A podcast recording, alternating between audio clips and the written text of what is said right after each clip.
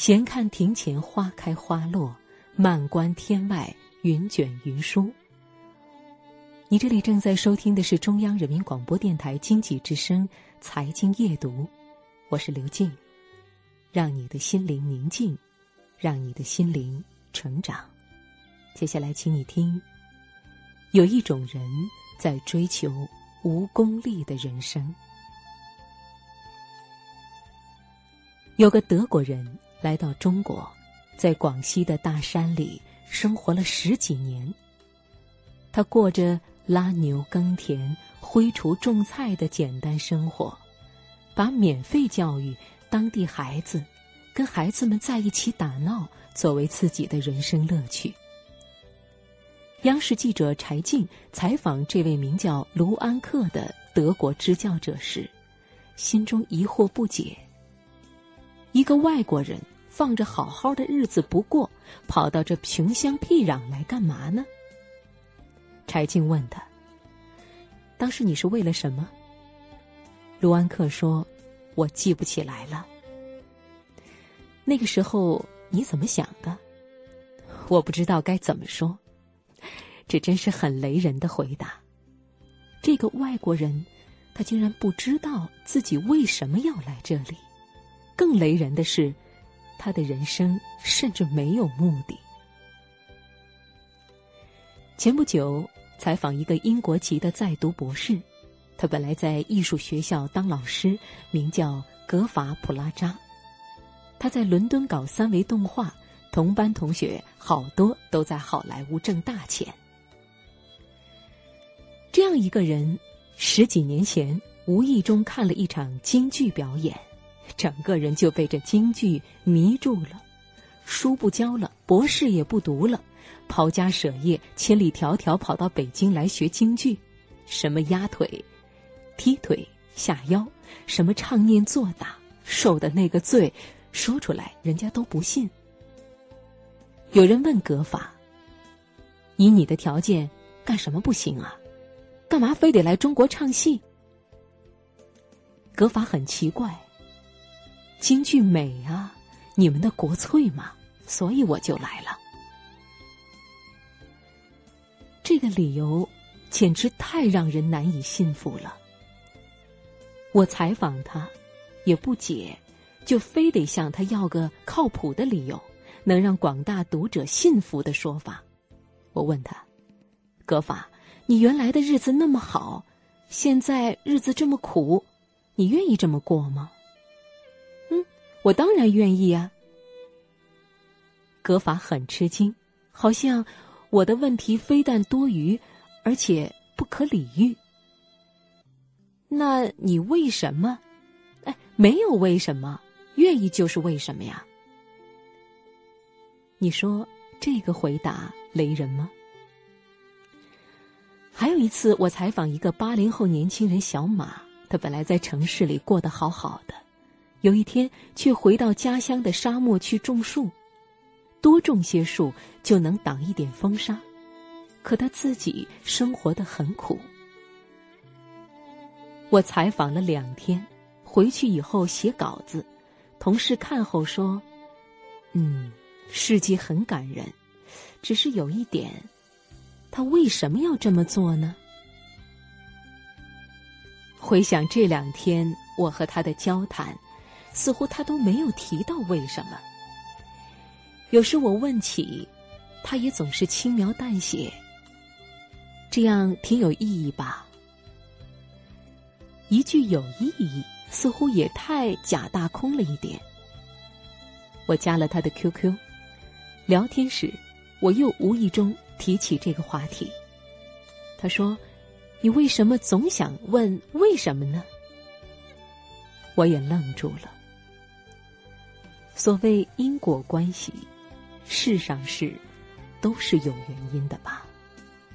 可他说，真的没有什么呀，不是为了理想，也不是为了实现人生价值，更不是想让生命历程变得丰富多彩。如果说我努力去做了，有一天实现了这些，那也是后来的事儿。而在这之前，我什么都不想，我只是去做。我想起了卢安克，也想起了格法，他们和小马一样，只是去做，并不在乎结果。有一种人生，没有那么多的功利，只是想做就做，没有为什么。至于结果，迟早会来。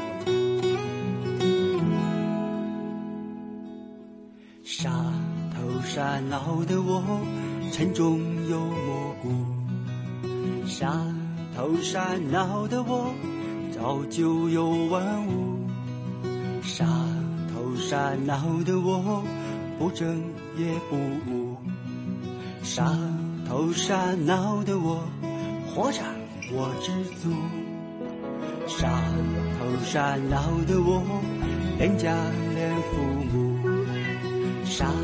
头傻恼的我和你在一起，傻头傻恼的我今生最爱你，傻头傻恼的你，咱们平凡又快乐。傻人有傻福，自古有论道。傻人有傻福，失去却得到。杀人有杀福，求也求不到；杀人有杀福，天子有公道。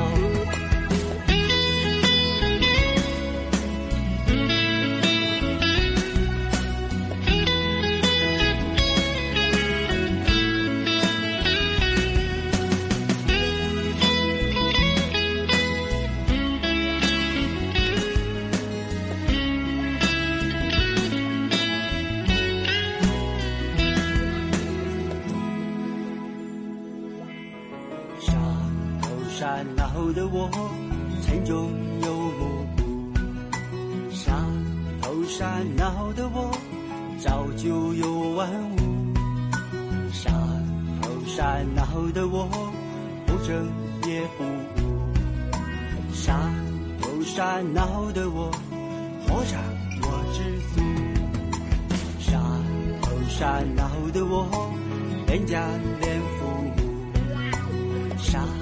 头傻脑的我和你在一起，傻头傻脑的我今生最爱你，傻头傻脑的你，咱们平凡又快乐。傻人有傻福，自古有论道。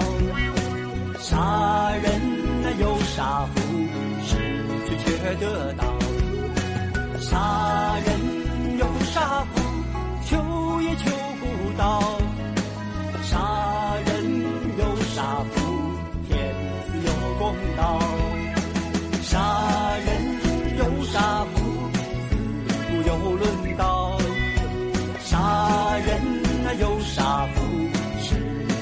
得到。